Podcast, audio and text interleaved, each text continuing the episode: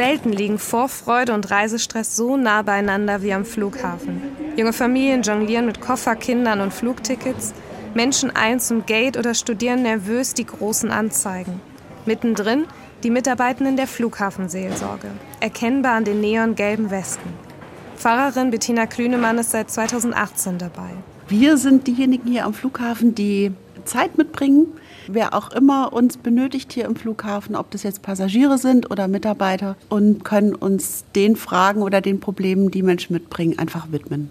Am Flughafen ist die ganze Welt zu Gast und wer eine Auszeit braucht, der geht in die Kapelle. Mitten im Terminal 1 im ersten Stock eine Ruheoase. Viele Mitarbeitende nutzen den Raum täglich zum Beten oder um eine Kerze anzuzünden.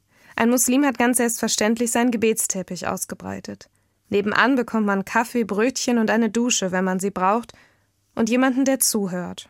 Letztens war jemand da, die erst hier auf dem Flughafen realisiert hat, wie sehr sie eigentlich noch trauert um ein Elternteil, das sie kürzlich verloren hatte. Und dann wusste sie gar nicht mehr, ob sie die Reise noch antreten kann. Dann haben wir einfach eine längere Zeit gesprochen, nachdem sie in der Kapelle gesessen hat. Und da braucht es einfach jemanden, der zuhört und Anteil nimmt. Bettina Klünemann ist nicht allein bei der Arbeit in der Flughafenseelsorge. Es gibt ein Team von 21 Ehrenamtlichen, die alle ihre eigenen Fähigkeiten und Geschichten mitbringen. Ich war viele Jahre bei Lufthansa tätig, bin ich durch Zufall im Internet auf die Flughafenseelsorge gestoßen und dann war mir sofort klar, da kann ich mein Know-how weiter verwenden und hat sich gezeigt, das passt so.